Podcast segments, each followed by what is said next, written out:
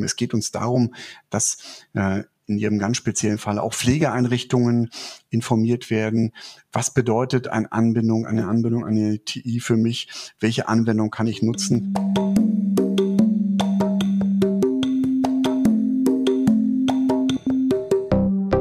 Leben, Pflege, digital. Der Podcast rund ums Thema Pflege 4.0.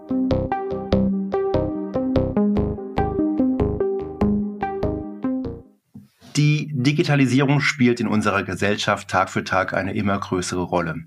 Bestes Beispiel dafür ist, dass mein heutiger Gesprächspartner, Herr Martin Heich von der Gematik GmbH und ich diesen Podcast gemeinsam aufnehmen, obwohl wir viele Kilometer getrennt voneinander sind.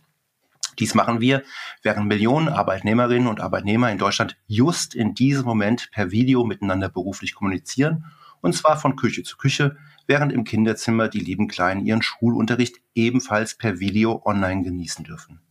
Zugegeben nicht die beste aller Welten, aber wer uns vor drei Jahren gesagt hätte, dass wir die Wirtschaft und die Bildung in Deutschland in weiten Teilen gezwungenermaßen so digital gestützt am Laufen halten werden, dem hätten wir vielleicht einen Vogel gezeigt. Also wir sehen, die Digitalisierung hält gewollt oder nicht gewollt überall massiv Einzug und ist, aus unserem privaten und beruflichen Leben kaum mehr wegzudenken. Parallel zu dieser Entwicklung findet aktuell von der Gesellschaft noch, möchte ich sagen, kaum bemerkt eine digital gestützte Revolution im Gesundheitswesen statt.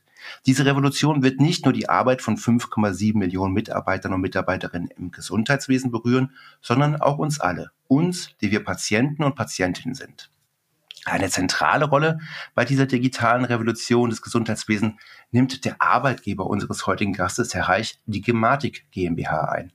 Herr Heich, aus dem Wikipedia-Eintrag über Ihren Arbeitgeber geht hervor, dass Ihr Haus ungefähr 300 Mitarbeiter und Mitarbeiterinnen hat eine durchaus überschaubare Anzahl an Kollegen und Kolleginnen. Allerdings folgt man ihrem Geschäftsführer, Herr Dr. Leik Dieken, hat die Gematik enormen gesellschaftlichen Einfluss, der tatsächlich seinesgleichen sucht. Ich darf ihn zitieren aus dem Deutschen Ärzteblatt vom 4.10.2019. Wir, also die Gematik, haben die Telematik-Infrastruktur aufgebaut, und sind nun dafür zuständig, dass sie auch zuverlässig funktioniert. Das macht uns zu einem entscheidenden Akteur für die umfassende Digitalisierung des Gesundheitswesens. Im Januar 2021 hat Herr Dr. Leik-Dieken dies im Fachblatt Healthcare Computing noch weiter unterstrichen. Ich zitiere. Unser Ziel ist klar. Wir wollen mit der TI Entlastung für medizinische Behandler und Mehrwerte für Nutzer und Anbieter schaffen. Das geht nur mit einer modernen Plattform für digitale Medizin, der Telematikinfrastruktur 2.0. Und weiter, wir fungieren als Gastgeber, sichern die Qualität und überwachen die Einhaltung der Sicherheitsanforderungen und Betriebsregeln. Für die Nutzer stellen wir notwendige Grundfunktionalitäten zur Verfügung. Herr Heich, das würde ich gerne ein wenig konkreter fassen wollen. Deswegen erst einmal meine Eingangsfrage. Wer oder was ist die Gematik und welche Rolle hat sie inne? Ja, also zunächst erstmal vielen Dank für die nette Einführung, Herr Lauer. Äh, danke auch, dass ich heute hier äh, Teil dieses äh, ja durchaus spannenden, hoffentlich auch für die Zuhörer spannenden Podcasts sein darf. Ja, Sie haben natürlich schon das ein oder andere angedeutet. Die Gematik, die Gematik gibt es seit äh, 2005. Ähm, gegründet auf Basis einer gesetzlichen Grundlage.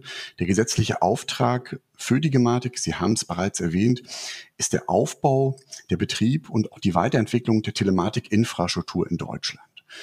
Telematikinfrastruktur Vielleicht auch dazu nochmal das eine oder andere äh, kurze Erläuterung, weil vielleicht auch nicht jeder bislang davon gehört hat. Äh, die Telematikinfrastruktur in Deutschland ist quasi das sektorende, übergreifende, sektorenübergreifende, sichere Netz des deutschen Gesundheitswesens. Ähm, es soll wesentliche Spieler sicher miteinander vernetzen. Spieler bedeutet in dem Fall natürlich Leistungserbringer auf der einen Seite. Wir haben heute schon einen Großteil beispielsweise der niedergelassenen Ärzte ähm, in der TI. Äh, die Apotheken, Krankenhäuser werden dieses Jahr hinzukommen. Krankenkassen schließen sich an und natürlich auch der logische nächste Schritt äh, für, für ähm, die grundsätzliche Erweiterung auch der, der Nutzerkreise in der TI wird dann logischerweise auch der Anschluss, äh, die Anbindung der Pflegeeinrichtung an die Telematikinfrastruktur sein. Sie haben es angedeutet, Aufbau, Betrieb und Weiterentwicklung der TI. Ja, was bedeutet das? Das klingt jetzt so ein bisschen nach einem äh, klassischen Netzbetrieb, ja, wenn man sich vorstellt heute, wie Internet Service Provider, wie Mobilfunkanbieter operieren, könnte man ja, da vielleicht versuchen, Parallelen äh, daraus zu ziehen. Es ist bei der Gematik dann doch etwas anders. Äh, Sie haben gesagt, wir haben äh, gut 300 Mitarbeiter, es sind mittlerweile äh, ja schon ein paar mehr, um die 330 vielleicht. Man muss sich die Gematik quasi ähm, als Koordinator und als Kompetenzzentrum in diesem Kontext äh, vorstellen. Das heißt, ähm, die Telematik-Infrastruktur wird von der Gematik äh, technisch konzipiert. Wir erstellen beispielsweise Konzepte, Spezifikationen, definieren Standards, äh, definieren Anwendungsspektren äh, und dann ist es im Gegenzug die Aufgabe beispielsweise dann der, der Industrie, Dienste zu entwickeln, Anwendungen zu entwickeln, Komponenten zu entwickeln. Diese werden dann nach der Entwicklung von der Gematik getestet und für den Betrieb in der Telematik-Infrastruktur zugelassen. Also äh, in dieser Rolle agieren wir halt hauptsächlich. Das heißt also nicht dieser klassische äh, Netzbetreiber, wie man es aus anderen Bereichen erkennt, sondern eher diese koordinierende äh, Rolle mit der Vorgabe von Standards, mit der Vorgabe äh, von, von Features, von äh, Anwendungskomponenten, die in der Telematik-Infrastruktur genutzt werden sollen. Dazu gehört natürlich auch, dass am Ende des Tages äh, die Spielregeln in der Telematik-Infrastruktur überwacht werden müssen. Das heißt, alle äh, angeschlossenen Leistungserbringer, aber auch die Bereitsteller von Komponenten und Diensten haben sich natürlich nach den Vorgaben der Gematik äh, entsprechend in dieser Telematik-Infrastruktur zu verhalten. Es gibt Betriebsvorgaben und es gibt natürlich dann auch immer wieder mal äh, den Auftrag für die Gematik im Falle von, von äh, Schwierigkeiten auch der Anbieter untereinander äh, dann zu koordinieren, äh, als lösende Instanz mit einzugreifen, um sicherzustellen, dass der Betrieb in der Telematikinfrastruktur reibungslos funktioniert. Wir benutzen da seit einiger Zeit ganz gerne mal so ein bisschen den Begriff der, der Arena ähm, mit dem Spielfeld, wo sich alle Spieler tummeln und es natürlich jemanden geben muss, äh, ähnlich äh, wie das im Sport der Fall ist, der die Regeln überwacht und im Zweifelsfalle von Regelverletzungen dann entsprechend eingreift. Ja, das ist doch ein schönes Bild. Das würde ich gerne mal aufgreifen, weil äh, ich denke, wir sollten das Ganze jetzt mal von der übergeordneten äh, Ebene ins richtige Leben überführen. Da, wo Sie dann eben auch Schiedsrichter beziehungsweise Schiedsrichterinnen, wir wollen die Kollegin ja nicht ausklammern, sein werden. Und deswegen würde ich vorschlagen, dass wir Szenarien aus dem richtigen Leben der Menschen benutzen, um damit sie nochmal klar machen können, wo spielt hier die Telematik-Infrastruktur eine Rolle und was bringt das den Menschen, die in diesen Szenarien leben. Also, da würde ich vorschlagen, an dieser Stelle nehmen wir doch mal einen äh, pflegebedürftigen Menschen. Äh, der entschließt sich, vorübergehend oder für immer in ein Pflegeheim umzuziehen. Da ist es ja normalerweise so, bevor das Pflegeheim den neuen Bewohner oder die neue Bewohnerin aufnimmt, prüft es zunächst einmal die persönlichen Angaben sowie die vorliegenden Gesundheitsinformationen. Anschließend schließt so ein Pflegeheim mit dem pflegebedürftigen Menschen oder dessen gesetzlichen Vertreter einen Heimvertrag. Dieser enthält alle notwendigen Details bezüglich der anstehenden Betreuung und Pflege, der Verpflegung und so weiter und so fort. Die dann anfallenden Kosten werden mit der pflegebedürftigen Person selber, eventuell mit den Pflegekassen oder dem Sozialhilfeträger abgerechnet. Medizinische Aspekte dieser Pflege werden dann eher mit den Krankenkassen abgerechnet. An diesem Vorgang sind primär der pflegebedürftige Mensch oder dessen gesetzlichen Vertreter, die Mitarbeiter des Pflegeheims sowie die Kostenträger beteiligt. Das ist ein alltäglicher Vorgang. Hier stellt sich die Frage, welchen Mehrwert bringt hier die Telematikinfrastruktur den beteiligten Akteuren? Mhm. Ja, da lohnt es sich, glaube ich, zunächst erst noch einmal einen grundsätzlichen Blick ähm, auf das zu werfen, was seitens der Telematikinfrastruktur an Anwendungen zur Verfügung gestellt wird. Weil das ist ja letztendlich das, das äh, spannende Thema. Wie äußert sich letztendlich äh, der Anschluss an die Telematikinfrastruktur für die Pflegeeinrichtung, aber auch für die Versicherten dann im Alltag. Und es gibt eine Reihe von, von ähm, äh, Anwendungen, die äh, gesetzlich vorgegeben äh, mitunter heute schon in der Telematikinfrastruktur genutzt werden können. Und diese Anwendungen werden natürlich weiterentwickelt und es werden in Zukunft natürlich auch noch neue Anwendungen hinzukommen. Womit die Telematikinfrastruktur vor einiger Zeit gestartet ist, das war das versicherten Stammdatenmanagement. Äh, die erste Anwendung Sie alle, wenn Sie ähm, gesetzlich krankenversichert sind, äh, sind heute ja im Besitz einer sogenannten elektronischen Gesundheitskarte und auf dieser Gesundheitskarte sind Ihre Stammdaten gespeichert. Diese Stammdaten äh, können im Bedarfsfall von einer Einrichtung ausgelesen werden, in die eigenen Systeme übertragen werden, um dort weiterverarbeitet werden zu können. Das ist mal ja rein ein Thema äh, auch, auch zur, zur Erleichterung, um zumindestens jetzt erstmal Personendaten äh, in das eigene System zu übernehmen. Bei medizinischen Einrichtungen gibt es darüber hinaus noch einen zusätzlichen Aspekt, äh, weil einmal pro Quartal werden die Stammdaten dann auch auf ihre Gültigkeit überprüft und gegebenenfalls im Falle von Namens- oder Adressänderungen können neue Daten auf die elektronische Gesundheitskarte zurückgeschrieben werden. Das ist ein Thema, was für die Pflege jetzt erstmal nicht so relevant ist, nur dass wir es hier aber kurz nochmal erwähnt haben. Seit dem letzten Jahr sind, sind dann einige neue Anwendungen äh, mit hinzugekommen, auch mit deutlichem Mehrwert äh, aus Sicht äh, der, der Versicherten. Wir haben das Notfalldatenmanagement ähm, seit letztem Jahr in der Telematikinfrastruktur, genauso wie das Anlegen eines elektronischen Medikationsplans. Was steckt dahinter? Versicherte können auf eigenen Wunsch Notfalldaten, Notfalldatensätze äh, von einer von einem Arzt oder eine Ärztin sich auf die EGK, auf die elektronische Gesundheitskarte schreiben lassen, so dass quasi äh, im Falle einer notwendigen Notfallversorgung äh, gegebenenfalls dann alle wesentlichen Informationen äh, verfügbar sind. Dort finden sich dann so Sachen wie Unverträglichkeiten, äh, auch Medikation, wenn es irgendwas zu beachten gibt, äh, Vorerkrankungen.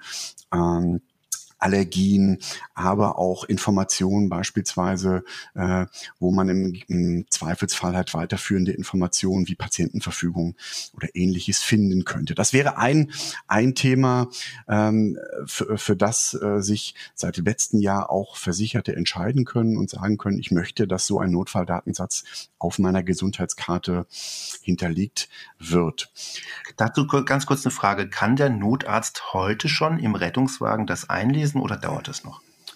Äh, es hängt natürlich ein bisschen davon ab, äh, wie die technischen Gegebenheiten äh, sind. Bei Notarzteinsätzen kann es mitunter sein, dass, dass sie heute da die, die ähm, passende ähm, Technikperipherie noch nicht verfügbar haben.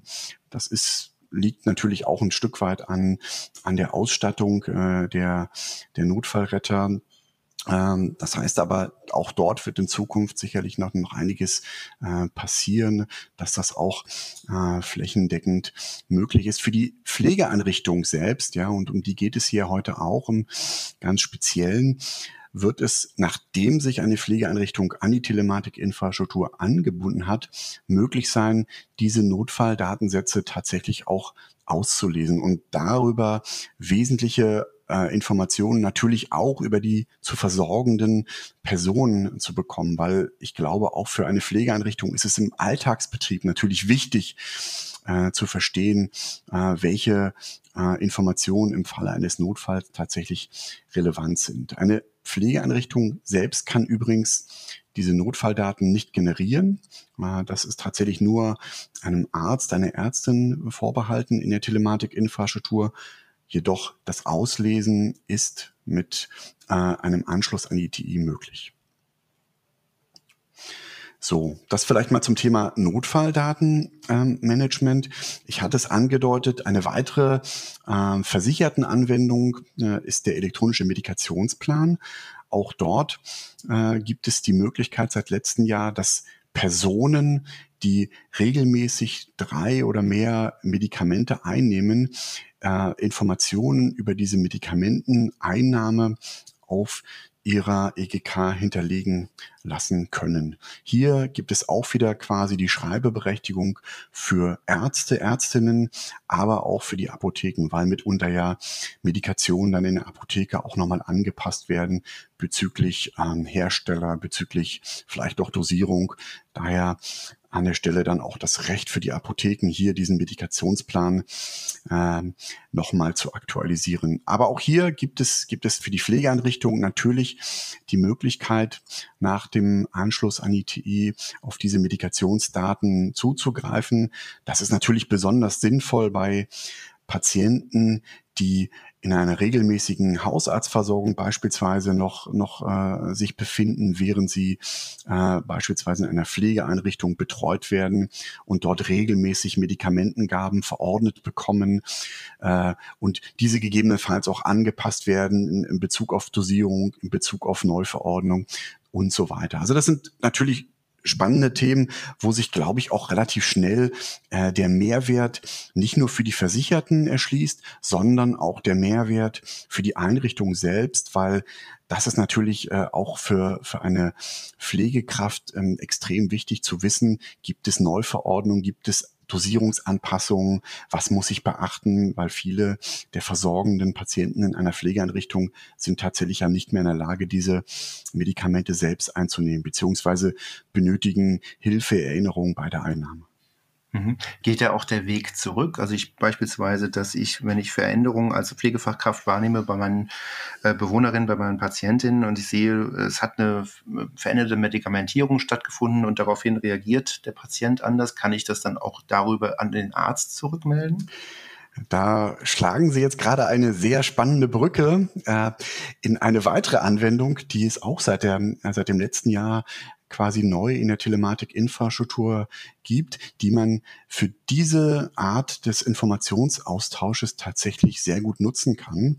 Wir reden hier von dem äh, KIM-Dienst. KIM steht für Kommunikation im Medizinwesen. Und das ist letztendlich das Mittel der Wahl, wenn es darum geht, sektorenübergreifend patientenbezogene Informationen auszutauschen. Wir alle wissen das. Entschuldigen Sie, wenn ich kurz unterbreche, das ist ja. äh, für die Zuhörer bedeutet quasi von der Pflegeeinrichtung in Richtung des Arztes. Richtig, genau. Da, da reden wir von einem Informationsaustausch ähm, unter den Leistungserbringern. So, das ist nichts, wo, wo Versicherte aktiv mit teilnehmen äh, können äh, da, da reden wir tatsächlich nur darüber, dass es, was heißt nur, also wir reden darüber, dass, dass Pflegeeinrichtungen mit anderen Pflegeeinrichtungen, aber auch mit, mit Ärzten oder Krankenhäusern patientenbezogen sicher äh, Daten austauschen können. Und das ist halt ganz wesentlich entscheidend. Also nur, nur dieser KIM-Dienst ähm, hat erfüllt die Standards, dass darüber äh, Gesundheits- äh, und Sozialdaten übertragen werden. Das liegt daran, dass es ein äh, zugelassenes, sicheres Übermittlungsverfahren in der TI darstellt äh, und hier natürlich Absender, äh, Adressaten, Identifikation eine wesentliche Rolle spielen, Ende-zu-Ende-Verschlüsselung und so weiter. Das heißt also, man muss natürlich hier an der Stelle sehr hohen, äh, einen sehr, sehr hohen Standard anlegen, was tatsächlich die, die Sicherheit der übertragenen äh, Daten betrifft. Und da haben wir jetzt nicht nur den reinen Informationsaustausch beispielsweise zum Zustand eines Patienten in einer Pflegeeinrichtung, gegebenenfalls mit, mit dem Arzt, sondern hier kann man sich beispielsweise andere Szenarien äh, vorstellen, wenn es beispielsweise darum geht, eine Person aus einer Pflegeeinrichtung in ein Krankenhaus zu überstellen. Da ist Pflegeüberleitungsbogen hier das, das Schlagwort. Genau das gleiche natürlich auf dem Rückweg, wenn es darum geht, eine Person aus einem Krankenhaus wieder in die Pflegeeinrichtung zu entlassen. Auch dort geht es äh, darum ja immer, dass, dass wesentliche Informationen für die jeweils aufnehmende Einrichtung am besten schon vorab äh, vorhanden sind und äh, wir haben das auch in, in der Vergangenheit sehr oft gehört von, von den äh, Pflegeverbänden, von Pflegefachkräften, mit denen wir uns zu diesem Thema ausgetauscht haben. Standard Heute ist oftmals die äh, auf den Bauch gelegte Papiermappe mit den, mit den jeweiligen ähm, äh, ausgefüllten Bögen, die dann im Zweifelsfalle natürlich ja, mal gelesen und mal nicht gelesen werden.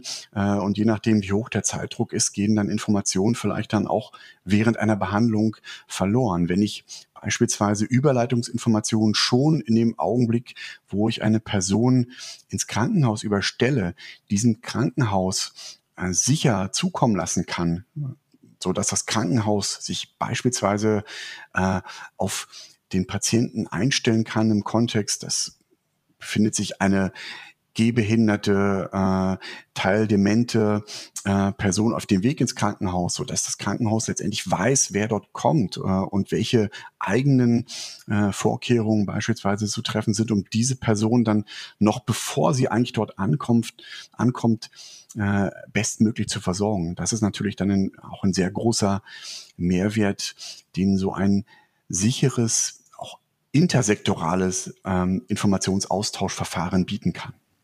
Also, äh, naja, das ist natürlich hochinteressant. Da stellt sich äh, für mich äh, die Frage, also von der Vorstellung wäre es so, ähm, ich betreibe sozusagen eine Pflegeeinrichtung, ein, ein Bewohner meiner Einrichtung wird in ein Krankenhaus überführt und per Knopfdruck bekommt das Krankenhaus alle notwendigen Informationen und nicht nur das Krankenhaus, sondern auch die Stationsärzte beziehungsweise die Pflegefachkräfte im Krankenhaus selbst können elektronisch auf diese Informationen zugreifen. Das ist natürlich äh, es ist evident, dass das eine tolle Sache ist.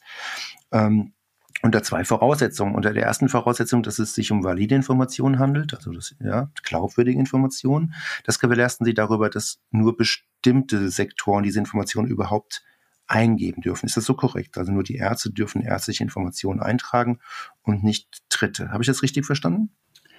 Äh, also was heißt nur Ärzte dürfen ärztliche Informationen ähm, eintragen? Es ist natürlich schon so, dass, dass wenn eine Pflegeeinrichtung im Laufe eines Versorgungsprozesses äh, Dinge für relevant erachtet, dann sollten diese Informationen natürlich dann auch einer aufnehmenden Einrichtung übermittelt werden. Und ich glaube, die Grenze, was jetzt medizinisch, was ist pflegerisch, äh, ist ja mitunter dann auch auch, auch fließend. Also wichtig ist an der Stelle dann sicherlich äh, auch, auch das Thema, dass es dann irgendwann, und das gibt es heute bis dato tatsächlich nicht, dass man sich dann vielleicht auch auf einen übergreifenden Standard einigt, wie beispielsweise so ein Überleitungsbogen immer auszusehen hat, dass es Standardfelder gibt, was dort äh, zu stehen hat zum Gesundheitszustand, Klar, Personendetails äh, wie Alter, Geschlecht und so weiter, das ist selbsterklärend, aber auch alle anderen relevanten Informationen sollten möglichst äh, standardisiert in so einen Informationsbogen getragen werden können, damit genau dieses Szenario in der idealen Welt, so wie Sie es so schön beschrieben haben, dann am Ende tatsächlich auch so so umgesetzt werden kann. Das ist natürlich jetzt auch teilweise ähm, nicht unbedingt äh, das tägliche Geschäft der Gematik, hier die Standards zu setzen. Wir unterstützen an der Stelle natürlich auch, ähm, aber hier sehe ich natürlich dann vor allen Dingen dann auch äh, die die äh, Fachsektoren selbst in der Verantwortung. Hier müssen natürlich auch diejenigen, die beispielsweise ähm, Pflegesoftware herstellen oder auch Krankenhaussoftware herstellen, mit ins Boot geholt werden, damit Standards, auf die man sich geeinigt hat, dann am Ende auch durch die eigenen Produkte unterstützt werden.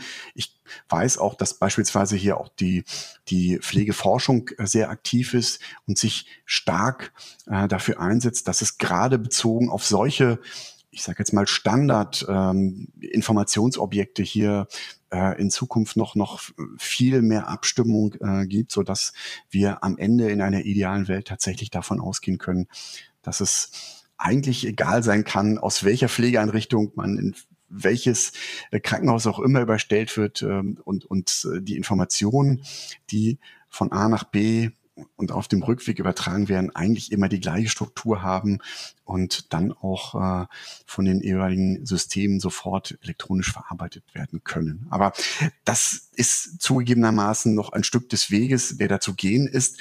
Aber so sollte natürlich die ideale Welt aussehen und das sollte natürlich auch das Ziel für alle Beteiligten sein, genau dorthin zu kommen. Mhm. Aber ich hatte an dieser Stelle noch eine zweite Frage. Das sind natürlich auch sehr sensible Informationen, die dort von A nach B getragen werden. Habe ich denn als Patient, als Patientin einen Einfluss darauf, welche diese Informationen transportiert werden? Oder geschieht das unabhängig von mir und ich ähm, muss möglicherweise Sorgen haben, dass Menschen Dinge über mich erfahren, von denen ich gar nicht möchte, dass sie die über mich erfahren? Naja, im Falle einer Überstellung, äh, beispielsweise aus einer Pflegeeinrichtung ähm, in, in ein Krankenhaus, kann man natürlich davon ausgehen, dass es nur relevante Informationen sind, die, die in dem Augenblick äh, übersendet werden. Ich weiß, Sie spielen jetzt vielleicht so ein bisschen auf, auf das Thema äh, der elektronischen Patientenakte an, äh, auf das wir uns dann, glaube ich, auch noch stürzen sollten in der Diskussion. Ähm, ähm, dieser, dieser reine Anwendungsfall, den ich vorher jetzt skizziert hatte, der, der mit, äh, mit dem KIM-Dienst dann realisiert äh, werden könnte, äh, hat natürlich die starke Rolle des Versicherten an der Stelle nicht. Was ich gesagt habe, hier geht es darum, dass Leistungserbringer Informationen äh, fallbezogen austauschen können. Aber die elektronische Patientenakte ist natürlich das Mittel der Wahl für Versicherte, um selbst an der Stelle auch nochmal äh, ja für sich zu entscheiden, welche ähm, Informationen ähm, es äh, denn oder welche Informationen denn wichtig wären, äh, dann für für andere am Gesundheits- oder Pflegeprozess beteiligten Personen äh, dann auch auch zugreifbar sind. Also das, aber da können wir vielleicht noch mal ja ein bisschen mehr im, im Detail darüber sprechen. Ich wollte nur erstmal jetzt diese eine ähm, äh, Geschichte mit dem mit der Anwendung Kim noch einmal sauber beenden. Äh, was man vielleicht auch dazu noch sagen muss, um hier ähm, ich hatte es angedeutet, Integrität von, von Daten, Schutz von persönlichen Daten ist äh, natürlich allein durch die Anwendung schon mal gewährleistet. Es gibt darüber hinaus noch die Möglichkeit, beispielsweise jede dieser Informationen mit einer qualifizierten elektronischen Signatur zu versehen, wenn ich denn im Besitz eines elektronischen Heilberuflerausweises bin. Das gilt für Ärzte, das gilt aber auch für Pflegefachkräfte. Und wir kommen vielleicht im späteren Verlauf des Podcasts auch noch darauf äh, zurück, was denn äh, für Pflegekräfte dann zu tun ist, um zu so einem Ausweis zu kommen. Aber da habe ich natürlich nochmal einen, einen weiteren äh, äh, Schritt äh, hier, um, um, um nochmal äh, die Integrität und, und äh, die Sicherheit auch der Information äh, dann auch mal entsprechend abzusichern, ja. Mhm. Ein, ein Riesenfeld, das Sie da beackern. Das stimmt. Und was wir heute auch gemeinsam beackern werden.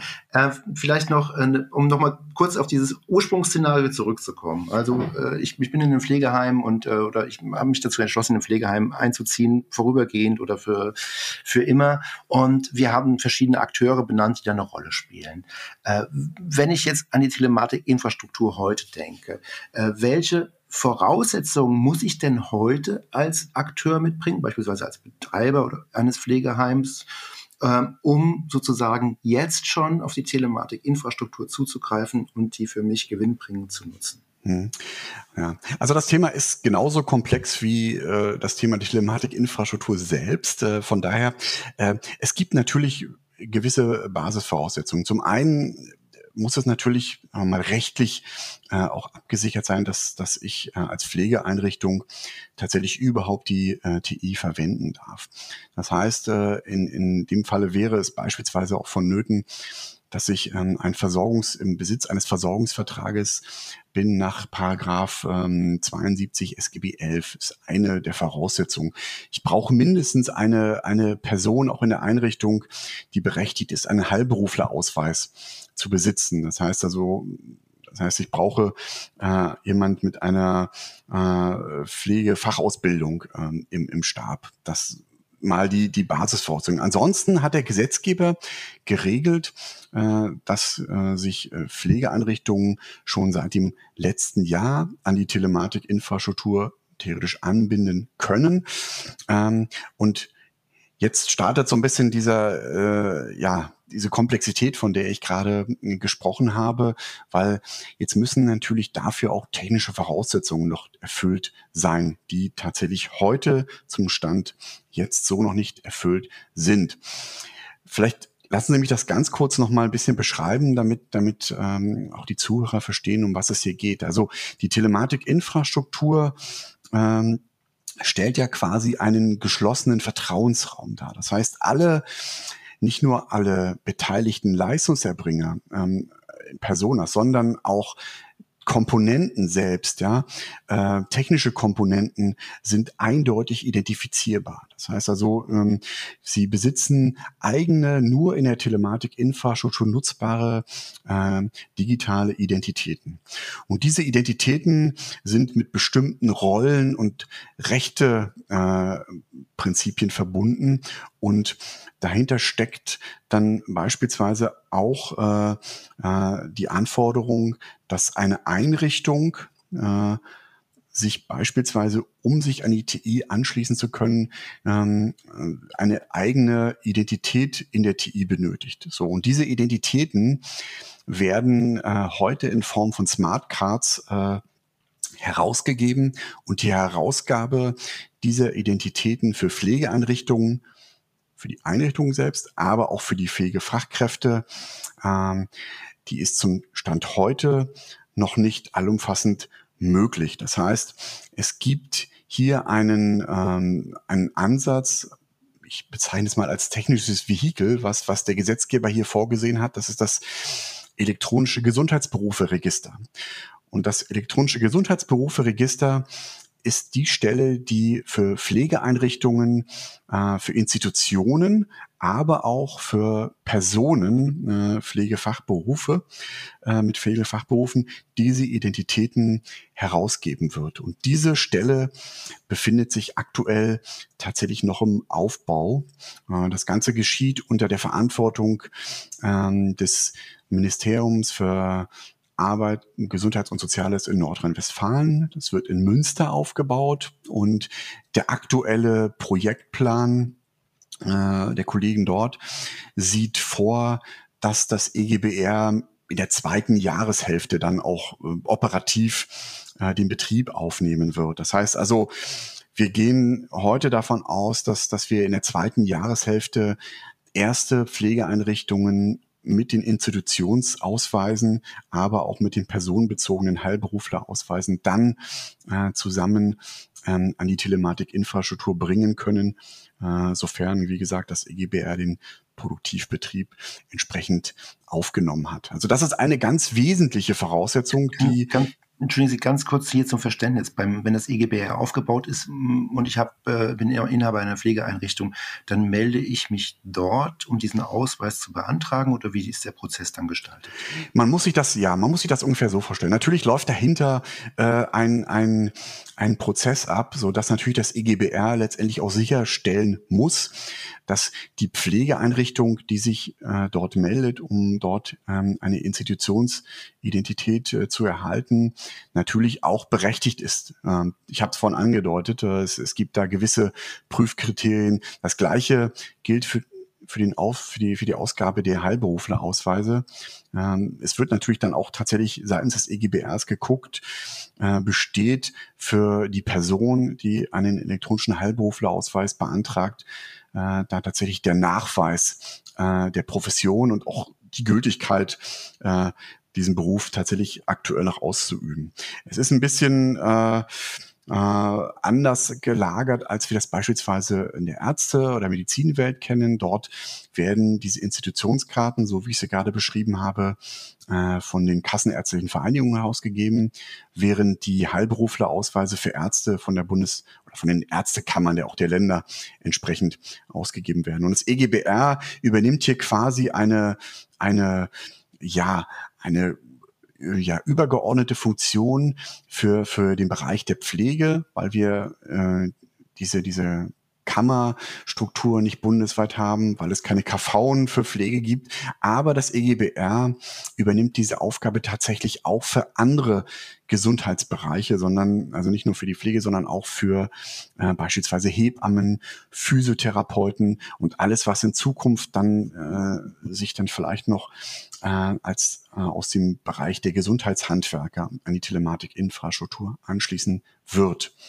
Für all das ist das EGBR dann verantwortlich. Das heißt also, dort wird schon äh, Stand heute groß gedacht. Das wird nach der großen Lösung äh, äh, gesucht, um natürlich hier bundesweit äh, dieses Register so zu etablieren, dass man äh, alle möglichen ähm, ja, Berufsgruppen der Gesundheitswelt äh, für personenbezogene und institutionsbezogene ähm, ja, Ausweisausgaben entsprechend äh, dann versorgen kann. Ja, extrem spannend und ein relativ dickes Brett, was man da bohren muss. Das ist schon wirklich nachvollziehbar. Jetzt äh, haben Sie vorhin gesprochen, also auch wieder im Rückblick auf unser Szenario, ähm, auch da wieder, ich bin Betreiber einer Pflegeeinrichtung. Sie haben gesagt, mh, hm, ja, der Gesetzgeber sieht vor, dass ich mich jetzt anbinden kann. Ähm, ist denn auch schon absehbar, wann ich mich anbinden muss? Äh, ja, es gibt tatsächlich, äh, es gibt tatsächlich auch, auch Passagen, äh, jetzt gerade durch das, äh, den letzten Gesetzesentwurf, das DVPMG, ähm, dass dieses äh, Thema nochmal etwas konkretisiert. Äh, da gibt es zwei spannende ähm, Daten. Wir sind noch gar nicht auf das Thema äh, elektronisches Rezept eingegangen. Ähm, auch das ist ein Thema, was in diesem Jahr schon für die Medizinwelt relevant wird, aber äh, in 2023 dann beispielsweise auch für die Pflege relevant werden wird. Das heißt also, so wie ab diesem Jahr dann verschreibungspflichtige äh, Medikamente nur noch elektronisch verordnet werden, äh, wird das im, im, Jahr 2023 dann auch für, ähm, für, ja, für die Verordnung von ähm, häuslicher Krankenpflege gelten. Das heißt, dort. Mal verstehen, Entschuldigen Sie, wenn ich unterbreche, das ist aber für mich ein wichtiger Punkt. Nur noch elektronisch verordnet bedeutet, dass äh, die Verschreibung dann auf meiner Patientenkarte gespeichert wird aktuell? Nein, nein, nein, nein. Das ist, das ist dann, äh, die Lösung sieht heute so aus äh, für, für Versicherte ähm, in der gesetzlichen Krankenkassenwelt, dass man äh, sich heute für, für das Thema Verordnung von Medikamenten dann eine, ähm, eine Smartphone-App äh, entsprechend äh, installieren muss. Diese Smartphone-App wird im ersten Schritt tatsächlich von der Gematik zur Verfügung gestellt. Äh, und über diese App äh, kann ich dann diese Verordnung bekommen. Äh, ich kann diese Verordnung an eine von mir gewünschten Apotheke weiterreichen. ich kann auch einfach mit der Verordnung in die Apotheke gehen. Ich habe die Möglichkeit beispielsweise auch äh, ähm, dieses verordnete ähm, Rezept mit, mit, ein, mit einer Vertreterperson zu teilen, so dass dann quasi auch eine von mir bestimmte Vertreterperson in der Lage ist, äh, das Medikament in der Apotheke abzuholen. Auch ein spannendes Szenario natürlich für die Pflege, weil wir wissen natürlich Stand heute auch, dass gerade für äh, viele ja, zu Pflegende auch in den Heimen oftmals das Heim selbst für, für die ähm, Besorgung der Medikamente verantwortlich ist. Das heißt also hier auch da wieder gleich ein, ein spannendes Alltagsszenario im, im äh, Sinne äh, des E-Rezeptes. Und äh, es geht natürlich auch weiterhin ein, ein Ausdruck äh, als Papier, der, der in Zukunft genutzt werden kann für den Fall, dass ähm, nicht jeder äh, die Smartphone-App benutzen möchte oder benutzen kann. Äh, das Ganze wird dann etwas anders aussehen, ähm, als wir das heute kennen mit, mit äh, diesem sogenannten Muster 16, dieses Bildblättchen, äh, was man heute äh, da mitbekommt und damit in die Apotheke geht, äh, wird dann in Zukunft etwas anders aussehen. Dahinter wird sich sowas wie ein QR-Code äh, ja, ver verbergen und, und das ähm, man muss sich das so vorstellen, dass alle Verordnungen, äh, wenn sie heute von, von Ärzten herausgegeben werden, äh, quasi dann direkt auf dem äh, E-Rezepte-Server in der TI gespeichert werden. Dort werden sie abgelegt und das, was ein Versicherter dann, dann mitbekommt, sei es jetzt äh, in der App oder sei es auch in Form eines, eines ähm, QR-Code-Ausdrucks, ist dann quasi nur noch der Link auf dieses äh, Medikament auf dem E-Rezepte-Server und dieser kann dann entsprechend äh, bei äh, ja, äh, Gang in die Apotheke im Übrigen auch bei einer Online-Apotheke entsprechend eingelöst werden. Und der Vorteil ist, dass, ähm, äh, dass das Medikament, sofern ausgegeben, auch als solches sofort gekennzeichnet wird, so dass quasi eine Mehrausgabe an der Stelle auch nicht möglich ist. Das heißt also Medikamenten, Mehrausgabe, Missbrauch äh, hat man an der Stelle damit auch gleich verhindert. Und äh, im Falle, wie gesagt, einer ausschließlich digitalen Nutzung, das heißt nur äh, Nutzung über die App, äh, Auslesen in der Apotheke, äh, kann das Ganze dann auch weitestgehend papierlos erfolgen. Mhm. Das heißt, ich kann da Prozesse beschleunigen und äh, vereinfachen, weil ich Bestellprozesse als äh, Einrichtung quasi automatisiert.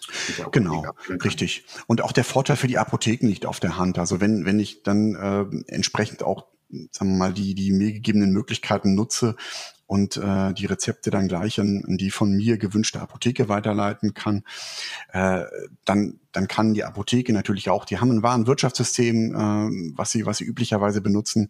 Sie wissen genau, was dann äh, bestellt werden muss. Wir alle kennen das. Also in 50 Prozent äh, der Fällen, wenn ich heute in die Apotheke gehe, sagt mir meine Apotheke, Sie müssen das Medikament erst bestellen und es ist dann am nächsten Tag oder am Nachmittag erst da. So spare ich mir den ersten Weg, weil ich die Apotheke quasi schon vorher informiere, äh, was ich benötige und kann dann letztendlich äh, mir, mir das Rezept dann abholen, wenn es da ist, beziehungsweise manche Apotheken liefern ja tatsächlich auch ähm, die Medikamente heute aus. Ja, sehr spannend großartige Möglichkeiten. Da stellt sich für mich aber jetzt noch als Betreiber der, der benannten äh, Pflegeeinrichtung noch folgende Frage da. Es gibt ja noch andere Mitspieler, mit denen ich täglich zu tun habe, und das sind äh, die Kostenträger, die Kassen, Sozialhilfeträger. Ähm, was bietet mir die TI hier, vielleicht aktuell schon, beziehungsweise in Zukunft, was meine Prozesse an diesen Stellen optimieren kann? Mhm. Ja, auch hier muss ich äh, dann an der Stelle nochmal auf das Thema äh, Kim zurückkommen. Auch hier gehen wir eigentlich heute davon aus, dass, äh, dass äh, die, die Möglichkeit einer sicheren ähm, Übertragung, äh, wie gesagt, von, von patientenbezogenen Informationen, Austausch selbiger zwischen äh, den Spielern natürlich das Mittel der Wahl ist, um dann beispielsweise auch Abrechnungsprozesse zu unterstützen. Wir sehen äh, heute da an der Stelle natürlich schon viele Diskussionen. Ähm, es ist natürlich jetzt auch ein bisschen immer, ja, in der Verantwortung auch der, der äh, Kassen, wie diese Lösungen dann ganz speziell aussehen. Auch da gibt's ja heute schon, auch, auch im Falle der, der niedergelassenen Ärzte beispielsweise ja schon schon Vorgaben, das Ganze elektronisch zu übermitteln. Bei der Pflege wissen wir, dass da heute oftmals auch noch Papier äh, hin und her geschickt äh, werd, wird oder werden muss sogar mitunter.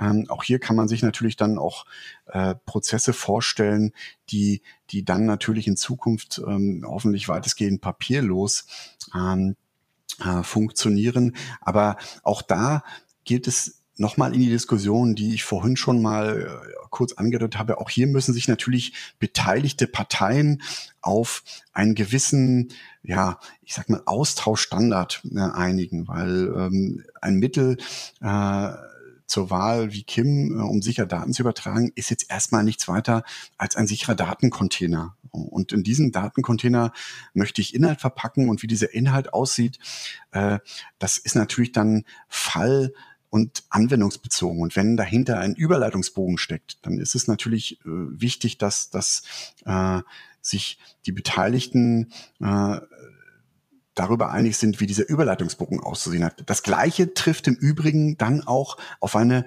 mögliche Abrechnungsgeschichte zu. Also auch hier bedarf es natürlich erst einmal ähm, entsprechender äh, vereinbarter Standards, äh, in welcher Form die Kassen beispielsweise die Informationen ähm, aus den Pflegeeinrichtungen benötigen, um dann sie dann möglicherweise sicher über die TI übertragen zu können. Das ist jetzt auch nicht so, dass das direkte Spielfeld der Gematik, hm, ich hatte es vorhin angedeutet, weil die Kassen natürlich hier äh, da auch das ganze Thema Abrechnung als ihre Kernkompetenz äh, entsprechend sehen, ja völlig zu Recht und, und äh, da an dieser Stelle auch die Vorgaben machen. Aber das bringt mich äh, vielleicht noch auf ein anderes spannendes Thema, weil ich habe jetzt immer äh, auch angedeutet, es muss halt ähm, etwas geben, quasi, was auf der auf der Anwenderseite, also auf der Seite der Pflegeeinrichtung, das Ganze unterstützt. Ähm, Hat es vorhin schon mal angedeutet, dass äh, Software äh, die Software, die Pflegesoftware, die verwendet wird. Und ich, das ist nämlich auch noch ein Aspekt, äh, der, und Sie haben mich vorhin gefragt, welche Voraussetzungen erfüllt sein müssen, dass sich ähm, Einrichtungen auch an die TI anschließen können. Eine ganz wesentliche Voraussetzung ist tatsächlich auch die, dass die Anbieter äh, der Pflegesoftware-Systeme, so wie sie heute schon im Einsatz sind, das Ganze natürlich entsprechend auch unterstützen. So, wir haben diese Entwicklung im Medizinsektor schon gesehen. Sie müssen sich vorstellen, in der, in der äh, Welt äh, der niedergelassenen äh, Ärzte beispielsweise oder auch Krankenhäuser gibt es eine große Anzahl von, von verschiedenen, wir nennen sie Primärsystemen, die heute von Ärzten äh, Ärztinnen verwendet werden und von Krankenhäusern. Praxissoftware im weitesten Sinne. Die Praxissoftware im weitesten Sinne. Genau, richtig, ja. Genau. Und, und äh, diese Hersteller waren natürlich auch dann entsprechend genauso in der Verantwortung, äh, ihre Anwendungen entsprechend dahingehend zu erweitern, dass ein versicherten Stammdatenmanagement möglich ist, dass Anwender Nachrichten über KIM verschicken können, dass Notfalldaten auf die Karten geschrieben werden können. All diese Dinge und elektronische Patientenakte muss äh, äh, entsprechend gepflegt werden können. Der Zugriff muss geregelt werden. All diese Dinge, die, die äh, müssen entsprechend äh, auch von den Herstellern der Softwaresysteme dann natürlich implementiert werden. Und äh, wenn Sie mich jetzt ganz persönlich fragen, glaube ich, da ist eigentlich noch, denke ich, der größte Teil des Weges äh, noch zu gehen. Wir sind seit ja, circa, ja, ein, anderthalb Jahren vielleicht auch im regelmäßigen Austausch mit den Verbänden der Hersteller äh, ähm, auf, dem, auf dem Gebiet äh, der Pflegesoftware. Äh, es gab seitens der Gematik auch schon diverse Schulungen. Wir haben sogenannte Industrieforen durchgeführt, wo wir die Hersteller äh, versucht haben, zunächst mal für das Thema zu sensibilisieren, aber dann natürlich auch ganz konkret Inhalte zu vermitteln und, und äh, dort die Fachanwendung vorzustellen und ihnen auch äh, gesagt haben, was denn eigentlich zu tun ist, wo sie Informationen finden. Aber wir wissen ähm, auch, äh, das gehört auch zur, zur ganzen Wahrheit mit dazu, dass viele der Hersteller äh, da auch noch äh, ja einen Großteil der Arbeit zu erledigen haben, damit ihre Systeme tatsächlich dann auch Telematikanwendungen wirklich unterstützen. Ja, also auch hier noch ein weites Feld. Gibt es denn da sanften gesetzlichen Druck? Äh, naja, also sagen wir es mal so. Der Druck liegt tatsächlich erstmal ähm, eher auf der Seite hm, der Gematik. Wir haben natürlich die Voraussetzung zu schaffen, dass das äh, funktionieren muss. Ähm, Thema Spezifikationen ähm, entsprechend zu erstellen. Es gibt den Druck natürlich auch für die Einrichtung. Und äh, ich habe vorhin die Frage noch gar nicht abschließend beantwortet. Sie haben mich gefragt, ab wann ich denn als Pflegeeinrichtung mich, mich anschließen muss. Ähm, und und äh, da gibt es tatsächlich jetzt noch das richtige Datum, auch durch das äh, DVPMG nochmal hereingekommen. Äh, das ist der erste, erste 2024, ähm, an dem sich dann, zu dem sich dann die Pflegeeinrichtungen tatsächlich an die Telematik-Infrastruktur anschließen müssen. Ähm, darüber hinaus für die Hersteller der Systeme ähm, gibt es diesen Druck tatsächlich gesetzlicher Art an der Stelle nicht. Und ich glaube, hier ist es dann eher ähm, dann Sache des ja, des, des Marktes. Äh, Einrichtungen müssen natürlich dann ähm, ihren, ihren Herstellern diesen Druck an der Stelle weitergeben oder müssen sich im Zweifelsfalle dann tatsächlich auch äh, vielleicht dafür entscheiden, zu einem Anbieter zu wechseln, der ihnen diese Möglichkeiten bietet, wenn, wenn der heutige Hersteller nicht in der Lage ist, auch in absehbarer Zeit äh, diese, diese Telematik-Anwendung entsprechend zu unterstützen. Also das heißt, der Druck muss da von, von verschiedenen Seiten kommen, aber ich glaube, und das ist auch das, was, was mir gespiegelt wird, die Hersteller haben mittlerweile das auch verstanden. Ihnen ist auch klar, dass, dass äh, wenn ich hier diesen Weg nicht gehe, ich möglicherweise in drei, vier, fünf Jahren äh, weniger Kunden einfach äh, bedienen kann aus dem, aus dem äh, Sektor der Pflegeversorgung. Äh, von daher glaube ich, natürlich wird es noch ähm, ja einige Zeit brauchen, aber die meisten Hersteller werden sich diesem Schritt äh, nicht verweigern und Pflegeeinrichtungen können hoffentlich dann auch darauf setzen, dass ihre Hersteller dann am Ende des Tages entsprechende Lösungen zur Verfügung stellen werden. Gut, das bleibt zu wünschen. Ich würde jetzt gerne mal ein Stück weit den stationären Pflegebereich äh, verlassen und in äh, das häusliche Kontext wechseln. Also da die meisten pflegebedürftigen Menschen werden ja in unserem Land zu Hause gepflegt. Von daher ist das natürlich ein wesentliches Feld. Ähm, stellen wir uns vor, es äh, gibt einen, einen, pflegebedürftigen Menschen, der kann noch zu Hause bleiben. Ähm, einige Sachen werden im häuslichen Umfeld, Pflegerechtsleistungen werden vom ambulanten Pflegedienst äh, erbracht. Und äh, zweimal die Woche geht äh, dieser Mensch, der pflegebedürftige Mensch, in eine Tagespflege. Ähm, darüber hinaus wird er natürlich kontinuierlich ärztlich betreut. Und äh, das führt auch wieder zu regelmäßigen Veränderungen, beispielsweise im Bereich der Medikamentierung. Ähm, ähm, Basis in diesem, der in diesem Szenario erbrachten Leistungen sind ärztliche Verordnungen wie Behandlungspflege oder Grundpflege oder Hauswirtschaftsleistungen oder halt eben der existierende Pflegegrad. Ähm, auch hier wieder was bringt jetzt quasi dem Patienten äh, die Telematikinfrastruktur oder dem pflegebedürftigen Menschen in diesem Falle? Und äh, wo, und das hatten wir vorhin schon mal kurz angedeutet, nicht weiter ausgewirkt, wo spielt hier eventuell die elektronische Patientenakte eine Rolle, die ja seit 1.1. diesen Jahres den Versicherten in unserem Lande zur Verfügung steht? Hm. Ja, also auch das wieder noch ein sehr weites Feld, das wir, glaube ich, hier nochmal von den verschiedenen Aspekten her noch etwas genauer beleuchten müssten. Einfach um hier, denke ich, auch, auch äh, richtige Klarheit äh, an der Stelle zu schaffen. Also grundsätzlich kann man natürlich sagen, auch alles das, was, was ich vorhin angedeutet habe, ähm, die Anwendungsfälle, ähm, die für die Telematikanwendung, ähm, die, die von mir skizziert wurden, die kann ich natürlich genauso auf den ambulanten Sektor entsprechend auch übertragen. Also alles das, was, was, was mir an, an Notfalldatenmanagement äh, oder ein Medikationsplan an Mehrwert äh, bringt, bringt diesen Mehrwert natürlich genauso im gleichen Maße auch für, für, die, für den Bereich der ambulanten Pflege. Was jetzt allerdings erschwerend hinzukommt, und da müssen wir jetzt ein bisschen in die Historie auch der Telematikinfrastruktur schauen, die TI ist in ihrem technischen Setup, so wie sie heute existiert, ein stationäres System.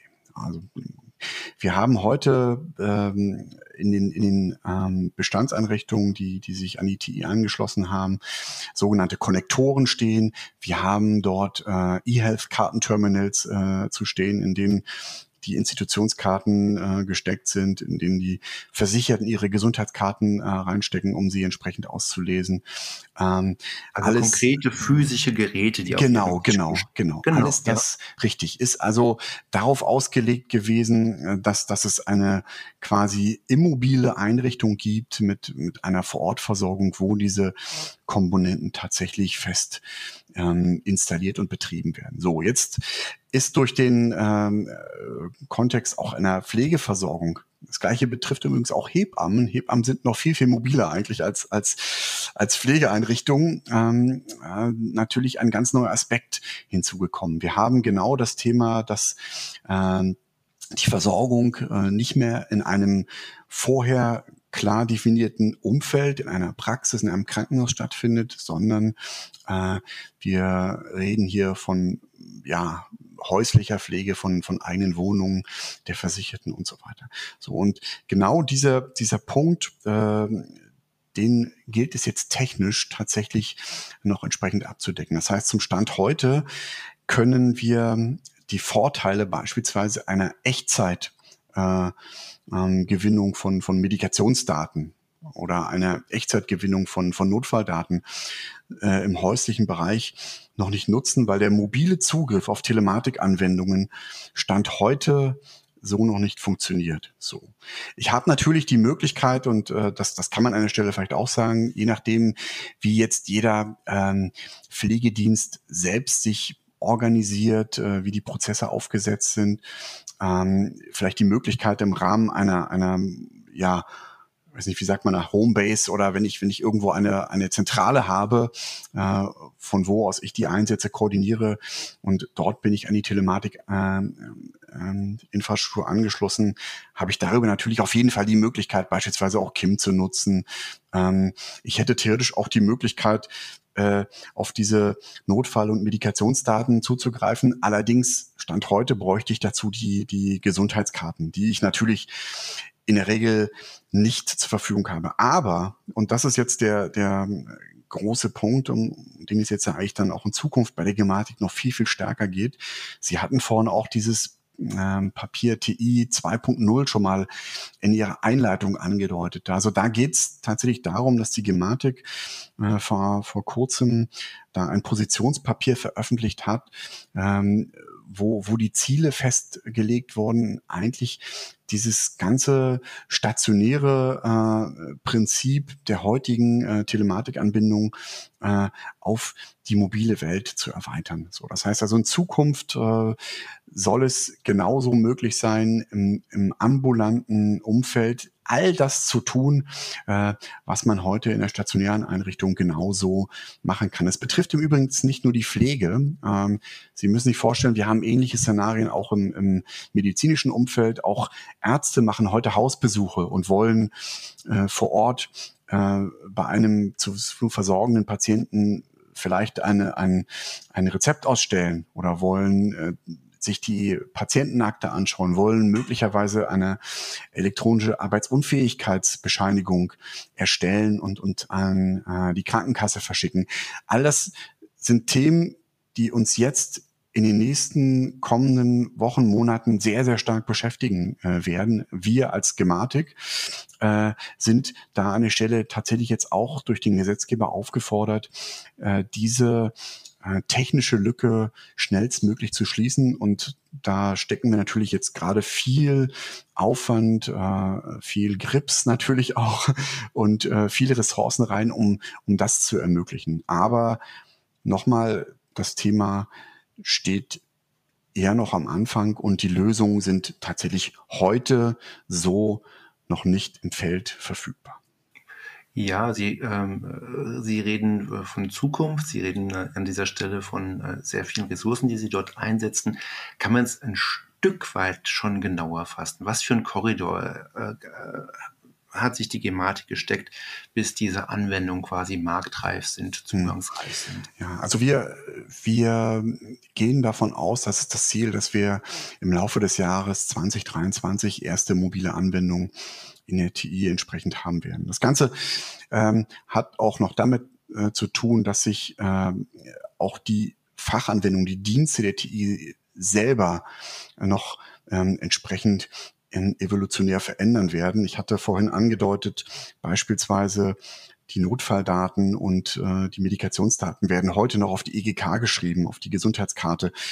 Das soll in Zukunft äh, über, über einen anderen äh, Weg entsprechend möglich sein, so dass wir hier von einem echten Online-Dienst sprechen, so dass wir dann auch die, die Karten äh, für spezielle Vorgänge nicht mehr zwangsläufig immer benötigen. Aber das ist all Teil dieser, dieser technischen äh, Evolution, Teil der Agenda, die wir jetzt äh, nachverfolgen, was ja ganz klar ist, also so eine umfassende Änderung auch nochmal in der Technologie bedarf natürlich ganz neuer technischer Ansätze. Das ist äh, logisch. Wenn ich jetzt Inhaber eines Pflegedienstes bin äh, und ich beschäftige mich jetzt mit diesem Thema Telematikinfrastruktur, was würden Sie mir empfehlen? Würden Sie sagen, Herr Lauer, ähm, äh, steigen Sie jetzt schon ein mit den Möglichkeiten, die aktuell für Sie, auch wenn es nur lokal ist, äh, existieren? Das bringt Ihnen schon Mehrwerte oder sagen Sie, warten Sie noch einen Moment ab, bis auch Ihre Pflegekraftwerke, äh, ähm, Pflegefachkräfte im Feld äh, ähm, das nutzen können. Ähm, das ist tatsächlich eine schwierige Frage, die ich, die ich vielleicht gar nicht aus, aus meiner technischen Sicht jetzt so unbedingt ähm, beantworten kann und ähm, vielleicht auch nicht unbedingt möchte. Aber ich sag's mal so, wenn, wenn, wenn ich heute eine Einrichtung natürlich stationärer Art bin, dann würde ich diese Empfehlung sofort aussprechen, ganz klar, äh, dass das Pflegeheim ähm, in der Form als Versorgungsstätte ja ähnlich äh, gelagert wie beispielsweise auch Krankenhäuser da sage ich natürlich sofort, äh, sobald es möglich ist, Identitäten herausgegeben werden können an die TI. Bei, bei ähm, allen anderen hängt es natürlich auch ein bisschen davon ab, wie, wie bin ich organisiert. Äh, habe ich beispielsweise das ganze Thema ähm, Überleitungsmanagement im tagtäglichen äh, Umfeld immer wieder äh, anzufassen, zu bedienen, ist das für mich ein, äh, ein, ein relevanter Punkt. Äh, wo ich sage, da brauche ich eine Lösung? Oder ähm, habe ich viele Ärzte, mit denen ich im regelmäßigen Austausch äh, bin über meine äh, zu versorgenden Patienten? Dann äh, macht dieser, dieser Ansatz äh, zu sagen, ich, ich habe eine Zentrale, über die die TI läuft, über die ich diese Möglichkeiten habe, dann vielleicht Sinn zu sagen, ja, schließen Sie sich an. Bin ich eher äh, so flexibel unterwegs, dass, dass ich beispielsweise sage, bei mir werden alle Entscheidungen immer vor Ort getroffen. So und äh, die Fachkraft vor Ort äh, ist diejenige, die, die äh, alle relevanten Dinge entscheidet, alles, ähm, was relevant ist für die Versorgung, äh, da zu entscheiden hat, dann, dann ist es vielleicht an der Stelle dann doch noch zu früh. Ähm, aber es ist, es ist kein klares Ja und Nein, wie Sie gerade merken anhand meiner Aussagen. Es ist schwierig. Äh, man, man muss sich, glaube ich, diese, diesen Szenarien nochmal stellen. Man muss vielleicht die eigene Prozesswelt äh, und den eigenen Arbeitsfokus nochmal gegen das legen, was, was mir die TI zum Stand heute dann tatsächlich auch bietet und das für sich entsprechend abwägen. Mhm. Gibt es denn da für mich als, äh, als Inhaber eine Möglichkeit, mich beraten zu lassen von der Gematik oder besteht so eine Möglichkeit aktuell nicht?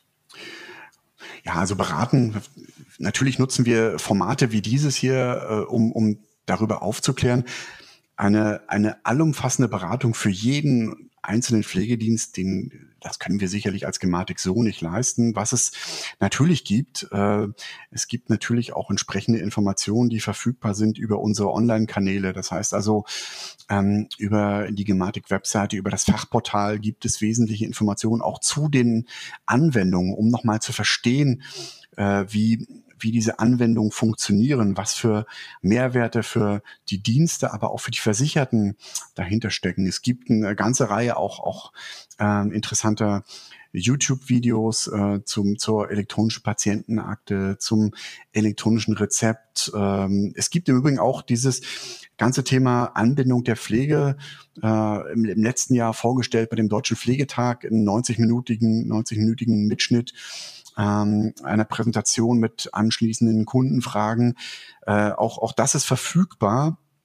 Das kann ich an der Stelle auch nochmal vielleicht äh, so als, als Informationsquelle anbieten. Also das ist das, was die Gematik an der Stelle wirklich zur Verfügung stellt. Darüber hinaus muss man sagen, in der Medizinwelt hat sich aber auch der der ganze äh, Kanal über Industrie, über die Industrie selbst als sehr wertvoll und nützlich für die, für die ähm, anzuschließenden Einrichtungen herausgestellt. Das heißt, wir haben heute beispielsweise schon über 30 Anbieter von TI-Zugängen ähm, mit eigenen Zulassungen.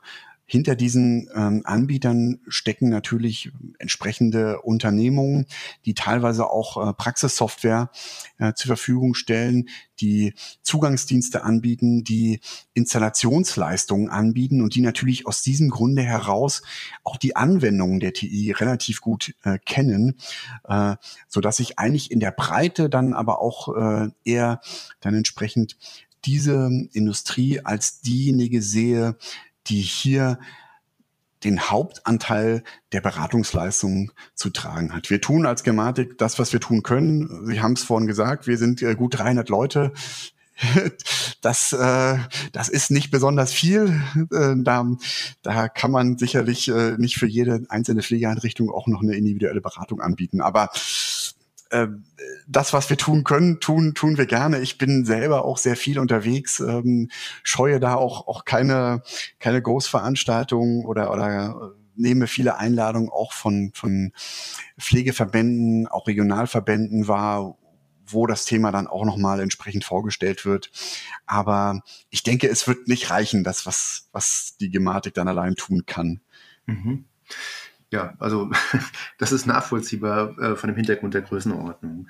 Gut, diese Information aber kann ich über Ihre Webseite beziehen und auch die äh, Industrie, von der Sie gesprochen haben, sprich die Hersteller, ähm, die kann ich auch über Ihre Webseite recherchieren, sodass ich da eine Möglichkeit hätte, mich weiter zu informieren. Es gibt, genau, es gibt im Fachportal, ähm, das, ist, das ist dann vielleicht ähm, auch nochmal ganz nützlich als Hinweis, es gibt im Fachportal übrigens auch eine Checkliste für eine Pflegeeinrichtung, was ich denn tun muss, wenn ich mich anbinden möchte. Ja, das, ist so drei, vier Seiten mit den wesentlichen Punkten. Auch das kann man sich nochmal anschauen. Aber es gibt dann auch die Übersicht der zugelassenen ähm, Anbieter für den sogenannten VPN-Zugangsdienst. So nennt sich äh, diese Leistung, die ich dann quasi einkaufen muss, ähm, wenn ich mich an die TI anbieten, binden möchte. Und äh, dahinter stecken äh, eigentlich fast immer ganze Pakete. Das heißt, die Anbieter äh, schließen sie quasi nicht nur über diesen VPN-Zugangsdienst an die TI an, sondern äh, sie bringen den Connector mit, sie bringen Kartenterminal mit, äh, sie bekommen dann quasi alles zu einem Gesamtpaketpreis. Äh, äh, es wird ihnen installiert ähm, und, und entsprechend auch eingerichtet und, und äh, so, dass sie da eigentlich relativ, ja, wenig zu tun haben an der Stelle, weil, weil der Hersteller sie da hoffentlich äh, nicht nur bestens mit der Installation versorgt, sondern ihnen nebenbei dann auch noch Dinge erklärt, die für sie im täglichen Betrieb relevant sind. Mhm wie heißt es so schön in Neudeutschen, eine One-Stop-Solution sozusagen. So ist, ja, die, die Idealvorstellung davon äh, wäre dann schon so. Ich meine, es gibt mitunter dann jemanden, der, der sich dann auch regionale Partner sucht, die beim Rollout dann helfen. Aber in der Regel funktioniert das eigentlich heute in der Medizinwelt schon ganz gut. Gut, wir kommen langsam in Richtung des Endes. Aber vorher würde ich gerne noch mal ein, ein Thema aufgreifen. Es kam immer mal wieder, es poppte so auf in unserem Gespräch. Ähm, und es ist, ist auch schön, dass es so aufpoppte, weil es ist tatsächlich seit dem 1.1. diesen Jahres existiert die elektronische Patientenakte und tatsächlich nehme ich die auch noch so ein Stück weit unter dem Radar wahr. Ähm, und die elektronische Patientenakte ist ja für die Telematikinfrastruktur, denke ich, ein, ein zentrales Element, ein, ein Herzstück. Ähm, jetzt meine Frage an Sie. Warum sollte ich mich als Kassenpatient oder als pflegender Angehörige für die elektronische Patientenakte begeistern? Und wer kann mich dabei unterstützen, dass ich diese auch in meinem Sinne beziehungsweise im Sinne meines Angehörigen nutzen kann? Hm.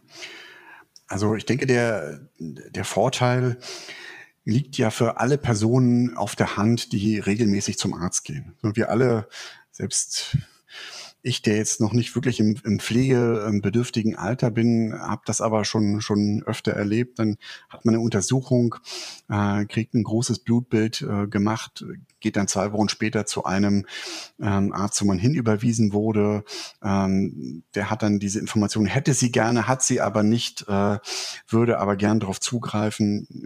Wenn ich eine elektronische Patientenakte habe, hätte, könnte ich diese Informationen beispielsweise ganz konkret dort einstellen und könnte dem anderen Arzt den Zugriff ermöglichen. Also es ist klar, überall dort, äh, wenn ich immer nur zu einem Arzt gehe äh, und der Arzt äh, diese Informationen über mich hat, äh, in seinem System, in seinen Akten gespeichert hat, ähm, dann erschließt sich der Mehrwert vielleicht nicht unbedingt. Für alle, die, die regelmäßig auch zu mehreren Ärzten gehen, äh, ist der Vorteil klar auf der Hand, dass man, dass man so natürlich ähm, sagen wir mal, zusätzliches äh, Nachforschen von Informationen ver verhindert. Ähm, ich habe ähm, das Problem der Doppelbehandlung, das ich vermeiden kann, weil gegebenenfalls äh, Dinge schon, äh, schon vorhanden sind. Ähm, ich, mir ist es selber schon passiert, dass ich ähm, bei einem zweiten Besuch beim Orthopäden nochmal geröntgt werden sollte, äh, weil selbiger dann sagte, ich habe ja kein, keine Informationen von Ihnen vorliegen und so weiter. Also ähm, überall dort, wo, wo verschiedene ähm, medizinische oder auch pflegerische Einrichtungen am Versorgungsprozess beteiligt sind.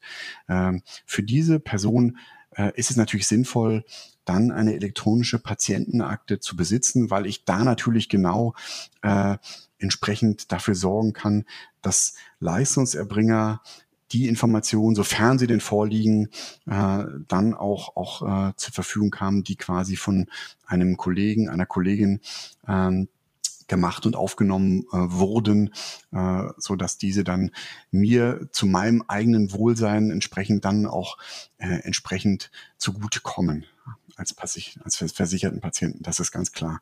Man muss natürlich da an der Stelle ähm, auch noch sagen, die, äh, und das ist vielleicht ein, ein wesentlicher Bestandteil, und ähm, ich glaube, darüber gibt es auch noch im ganzen Land noch einiges an Aufklärungsarbeit zu betreiben. Die elektronische Patientenakte ist eine versichertenzentrierte Akte. Das heißt, die EPA gehört mir als Versicherten. Was dort drin steht, entscheide ich.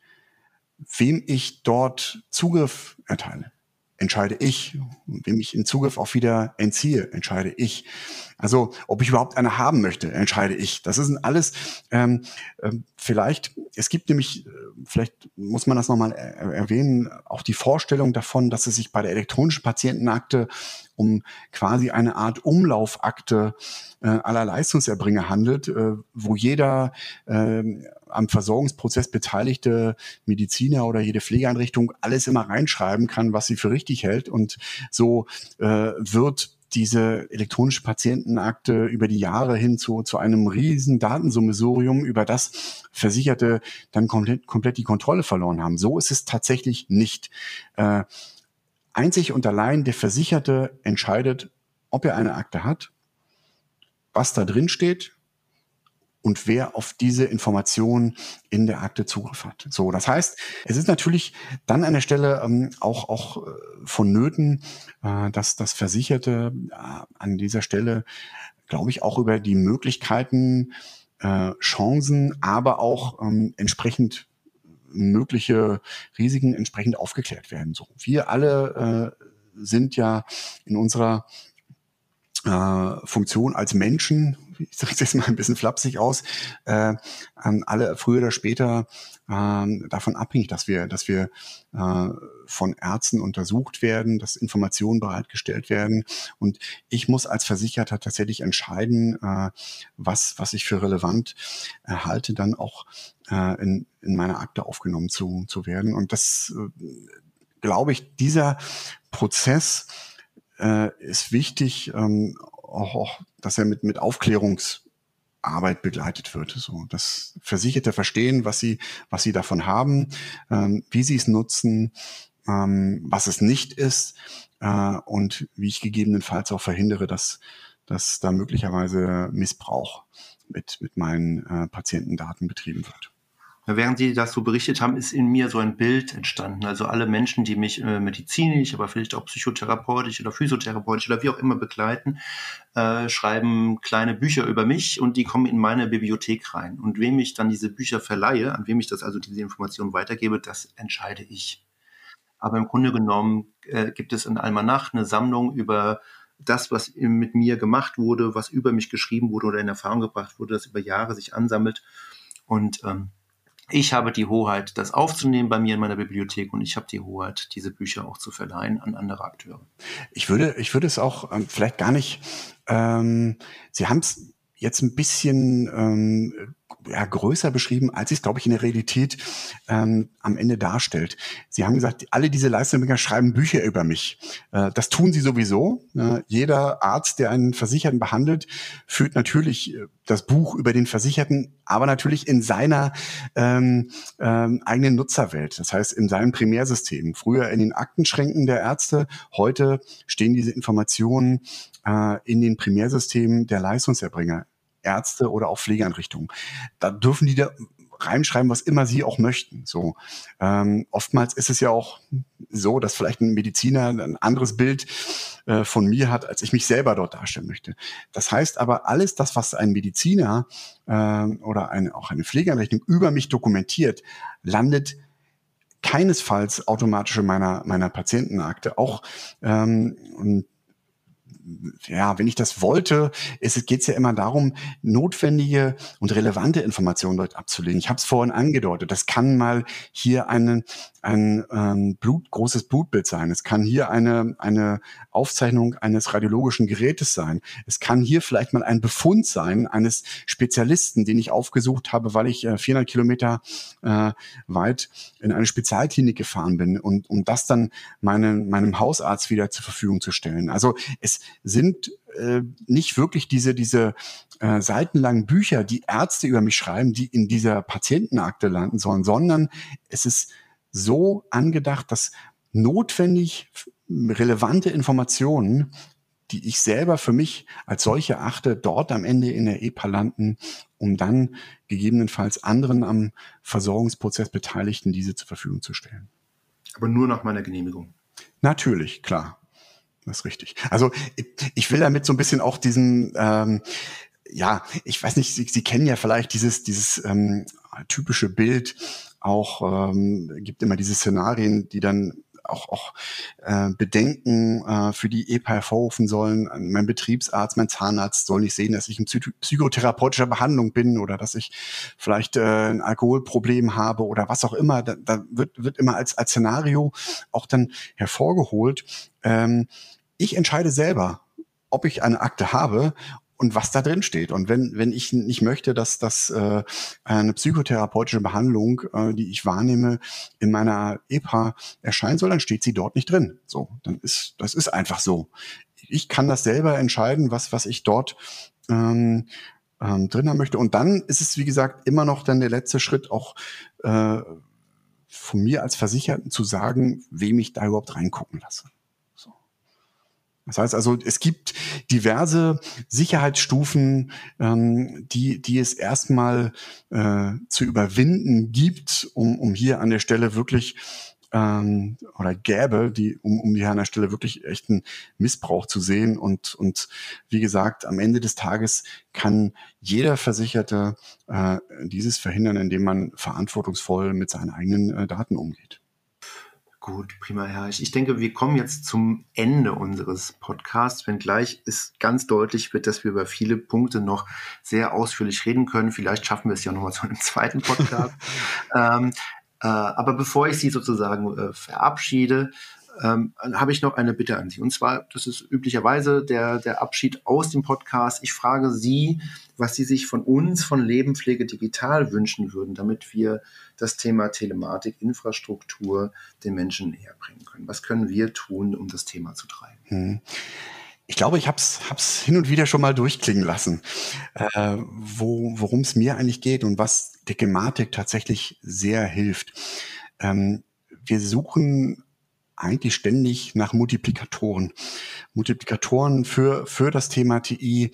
Ähm, es geht darum, die Menschen ähm, als Versicherte darüber aufzuklären, äh, was, was sie von einem äh, Ansatz wie der Telematik-Infrastruktur haben. Es geht uns darum, dass äh, in ihrem ganz speziellen Fall auch Pflegeeinrichtungen informiert werden. Was bedeutet eine Anbindung, eine Anbindung an eine TI für mich? Welche Anwendung kann ich nutzen? All diese ganzen Geschichten, also ich würde es mal als Informationsmanagement ähm, bezeichnen. Da wäre mir, mir äh, sehr dran gelegen, dass, dass Sie hier an der Stelle auch äh, eine Rolle als Multiplikator mit einnehmen um das Thema viel, viel mehr nach draußen zu tragen. In der Gesundheits-, in der Medizinwelt, wollte mal so aus, in der Medizinwelt ist das Thema mittlerweile sehr gut angekommen. Wir, wir sehen da auch, äh, auch mehr, mehr Fachwissen und die Leute haben erste Erfahrungen mit den, mit den Systemen äh, im, im Lebenbetrieb, ähm, mit der TI. Äh, für die Pflege gibt es das alles noch nicht. Das heißt, es stehen natürlich noch ganz viele, viele ähm, ja, Prozesse erst aus. Für die Einrichtung schließe ich mich an. Was bedeutet das? Wie sieht es aus? Und da ist uns jede Hilfe recht. Äh, die, die, die Welt dort äh, da draußen über die TI informiert ähm, und da äh, aufklärt und auch im Sinne natürlich der Digitalisierung die Menschen sensibilisiert, äh, was ist richtig, was ist wichtig, was ist gut, was ist schlecht das wäre mein, mein sehnlichster Wunsch, wo ich sage, da äh, können Sie für uns vieles tun, ja. Herrlich, das ist in unser Hausaufgabenheft eingetragen und ich darf Ihnen jetzt schon versichern, wir werden in Kürze auf unserer Seite lebenpflegedigital.de eine Unterseite, eine Telematik-Infrastruktur-Unterseite einbauen, die wir auch kontinuierlich weiterpflegen werden. Und ich darf Ihnen auch versichern, wir werden sicherlich nochmal auf Sie zukommen, wenn sich die nächsten Entwicklungen auch nicht nur abzeichnen, sondern tatsächlich auch in die Realität überführt werden. An dieser Stelle möchte ich mich sehr, sehr herzlich dafür bedanken, dass Sie sich so viel Zeit für uns genommen haben und uns sicherlich eine Menge erhellender Worte zum Thema Telematik, Infrastruktur und die Arbeit der Gematik mitgebracht haben. Ich möchte mich wirklich herzlich dafür bedanken und wünsche Ihnen einen schönen Tag. Vielen Dank, dass ich die Möglichkeit hatte heute. Ähm, ich würde mich freuen, wenn das ein oder andere Sinnvolle und Nützliche dabei war. Und Sie dürfen natürlich sehr gerne auch in Zukunft wieder auf mich zukommen. Ich unterstütze Sie natürlich gerne auch weiterhin. Wir bleiben im Kontakt und von daher wünsche ich auch den Zuhörern dann noch viel Spaß bei diesem Podcast. Dankeschön. Danke. Sie hörten den dritten Podcast von Leben, Pflege, Digital Kompetenzzentrum Pflege 4.0. Unser Gast zum Thema Telematik-Infrastruktur war Herr Martin Heisch. Besuchen Sie unsere Webseite unter www.lebenpflegedigital.de. Gerne können Sie mit uns auch in Kontakt treten. Schreiben Sie dafür einfach eine E-Mail an info at lebenpflegedigital.de. Wir freuen uns auf Sie.